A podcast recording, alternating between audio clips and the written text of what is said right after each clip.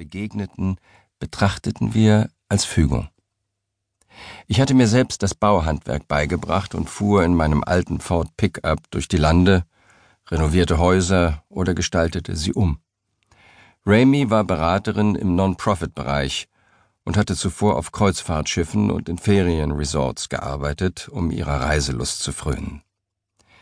Wir hatten beide in jungen Jahren enge Verwandte verloren. Wir hatten unseren Anteil an Kummer und Schmerz gehabt und versuchten ganz bewusst, ein Leben zu führen, in dem es mehr um die Suche nach einem Sinn als um ein hohes Gehalt ging. Wir sehnten uns nach einem Leben jenseits der ausgetretenen Pfade, frei von materiellen Dingen, finanziellen Lasten und, ja, auch familiären Verpflichtungen. An dem Tag, an dem Ramis Schwester Sandy aus Maryland anrief, um uns einen alten Airstream-Wohnwagen anzubieten, veränderte sich unser Leben für alle Zeiten. Wir befanden uns 3200 Kilometer entfernt in Colorado und besaßen kein Zugfahrzeug, waren aber sehr interessiert. Mit einem geliehenen Chevy Pickup fuhren wir Richtung Osten, um das Angebot in Augenschein zu nehmen. Ich war 45 Jahre alt und Ramy und ich hatten es beide allmählich satt, mit einem Zelt zu campen und auf dem Boden zu schlafen. Die Aussicht, unsere Häupter komfortabel in einem Raum auf Rädern betten zu können, erschien uns traumhaft. Der Wohnwagen war alt, aber frisch gepolstert, hatte eine kleine Küche und eine funktionsfähige Toilette. Ich strich mit der Hand über seine wettergegerbte Aluminiumhülle, die von der Julisonne aufgeheizt war und deren kultige Rundungen mich mit Vorfreude erfüllten. Das wird toll, sagte ich zu Ramey. Den Rückweg nach Colorado nutzten wir als Testfahrt. Die wichtigste Entscheidung des Tages betraf jeweils den Ort, an dem wir parken und übernachten wollten. Wir hatten das Gefühl, nach einer neuen Freiheit zu greifen und uns darin einrichten zu können. Nach unserer Rückkehr tauschte Ramey ihr geliebtes Cabrio gegen einen rot glänzenden Pickup mit Anhängerkupplung und wir machten uns daran, eine neue Lebensart zu erkunden. Wir nutzten den Wohnwagen, wann immer wir konnten.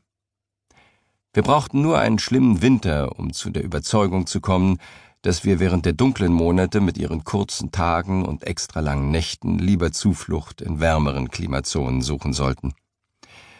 Im Norden Michigans, in der Nähe meines Elternhauses, hatten wir eine alte Fischerhütte renoviert, die eigentlich nur für eine Nutzung im Sommer gedacht war. So sehr wir den rostigen alten Ofen auch mit Brennholz fütterten, Stunden später war alle Wärme aus der Hütte entwichen, weder Wände noch Decke waren gedämmt.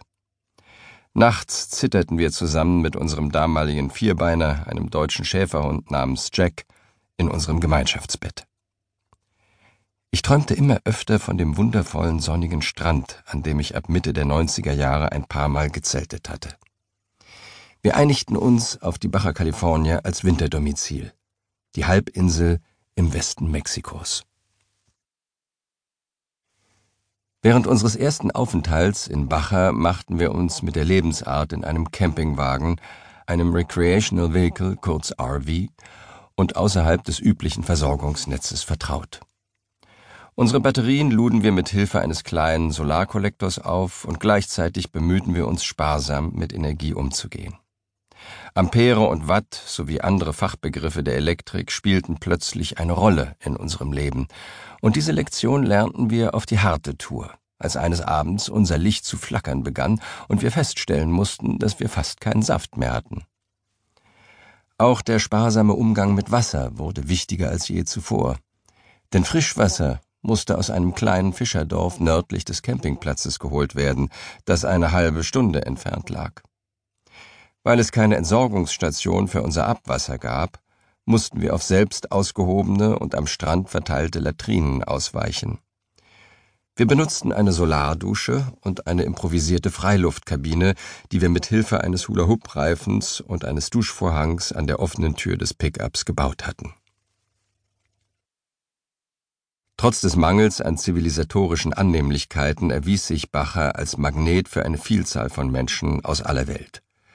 Leute wie Jell und Depp, Seeleute und Folksänger aus Kanada.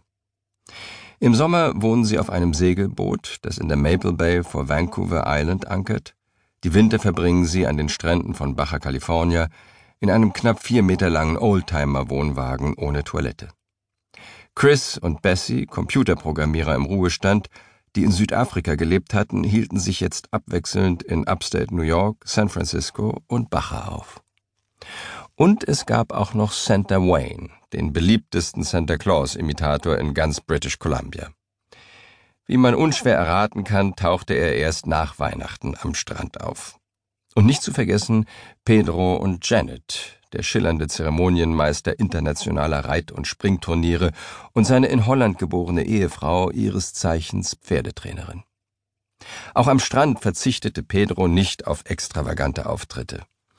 Diese Menschen, die Jahr für Jahr wiederkehrten, waren hauptsächlich Nordamerikaner, aber auch viele ausländische Touristen kamen auf dem Weg zum mexikanischen Festland hier vorbei, wenn sie die Fähre in La Paz weiter im Süden nahmen.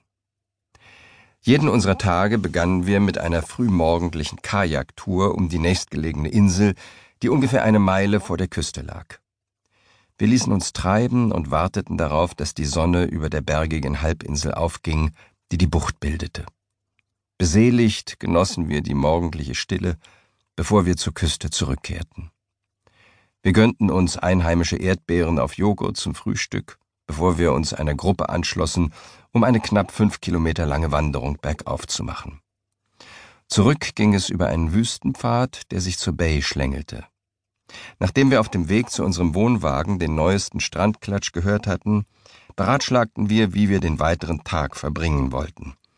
Mit Stehpaddeln, Schwimmen, einer längeren Wanderung oder vielleicht einem Besuch bei neuen und alten Freunden.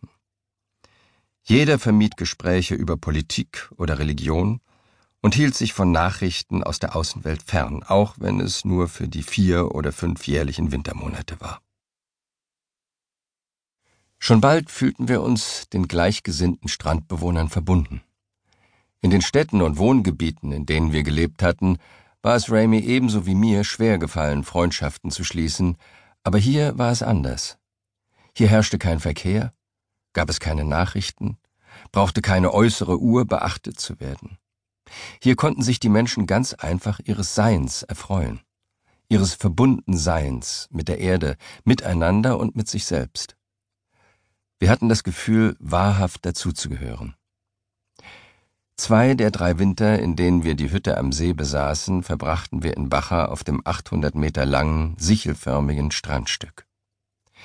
Nachdem wir die Hütte verkauft hatten, erstanden wir einen größeren Airstream und verbrachten den darauf folgenden Winter in Florida, wo Ramy einen Studienabschluss als Beratungslehrerin machte. Wegen ihres Berufspraktikums reisten wir nach Colorado und kampierten anschließend in Prescott, Arizona, wo wir in unserem Airstream wohnten, bis wir dort ein Haus zum Renovieren fanden. In dem größeren Wohnwagen ließ es sich gut aushalten, aber wir wollten reisen, entdecken und der Natur näher sein.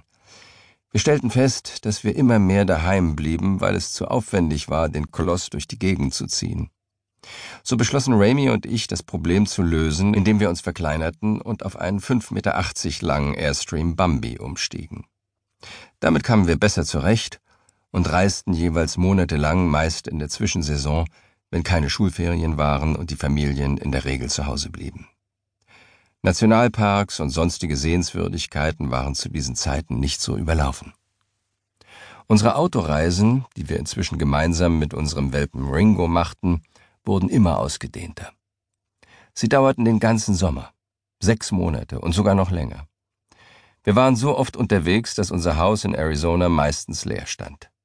Wenn Ramy einen Job hatte, reisten wir während der Schulferien durch den Südwesten und erkundeten Orte wie den nördlichen Grand Canyon, das Death Valley, den Bryce Canyon und die Zion National Parks.